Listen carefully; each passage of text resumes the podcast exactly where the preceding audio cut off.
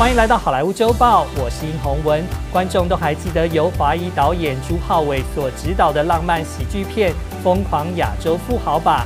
那其实这位多才多艺的导演呢，之前也曾经导过《武力全开》这个系列电影。或许呢，也就是这个原因，所以呢，电影公司把他找来来指导这一部歌舞片《纽约高地》。那这部片呢，是改编自名舞台剧作家林曼努尔·米兰达所编导的同名百老汇音乐剧。故事是描写生活在纽约曼哈顿华盛顿高地的一群拉丁裔居民，他们对生活、爱情还有梦想的渴望。那现在我们就赶快来看看这部好看又好听的歌舞片。What does sueñito mean? Sueñito. It means little dream. That's it. 纽约高地的故事呢，是讲述一个位在纽约华盛顿高地拉丁裔移民社区的故事。片中的主角尤斯纳维是一间小杂货店的老板。故事一开始呢，他坐在海边，向一群小孩讲述他过去的生活。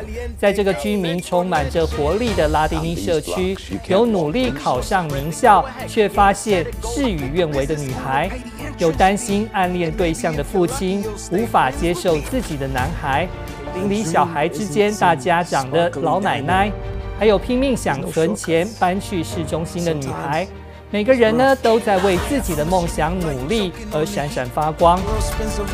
他们之间的关系是如此的亲密，并在生活挣扎中互相扶持，总是抱着远大的希望，一首又一首动听的歌曲，为自己唱出更美好的人生。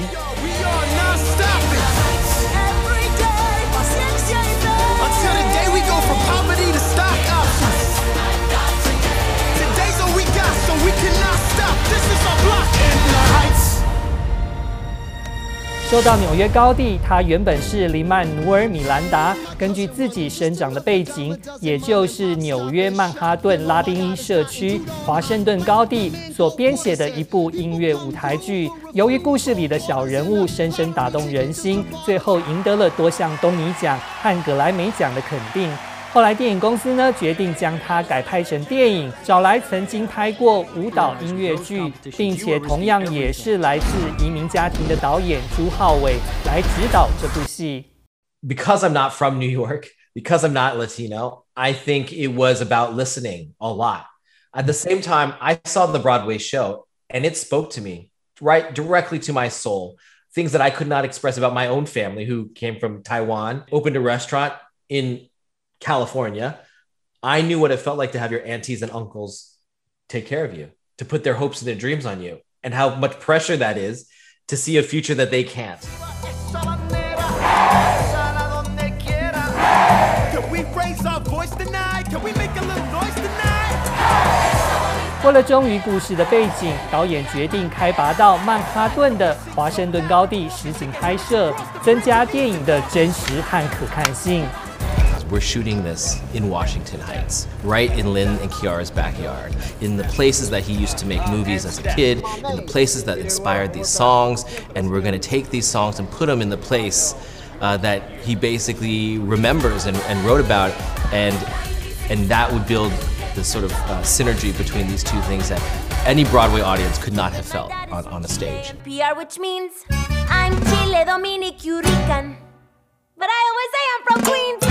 Jon has just, um, he's just been so sure footed about what he wanted. And I, I give him enormous credit for dreaming even bigger than I did. I always felt like, well, it's in the Heights, it takes place uptown, we're gonna be this tiny little indie musical. And Jon was the one who he really learned on Crazy Rich Asians, like, we're allowed to take up space.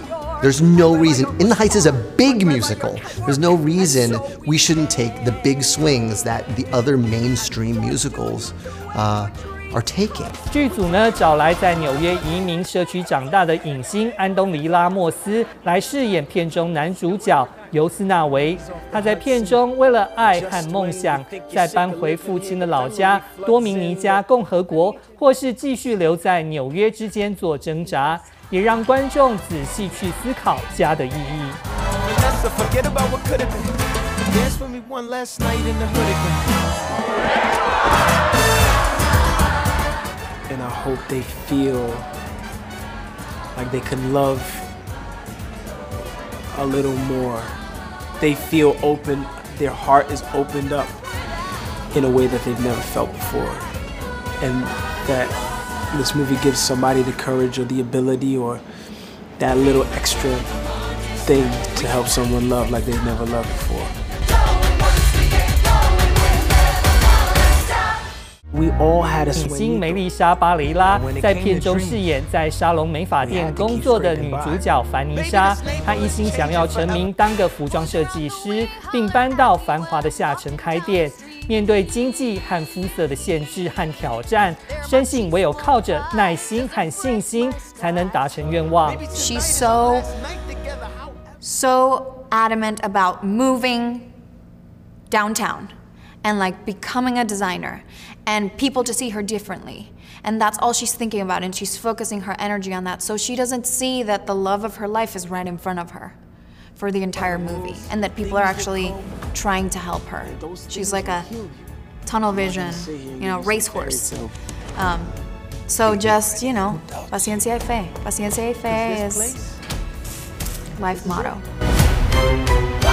说到纽约高地里的音乐和舞蹈，则是结合了嘻哈、拉丁还有流行乐等不同风格。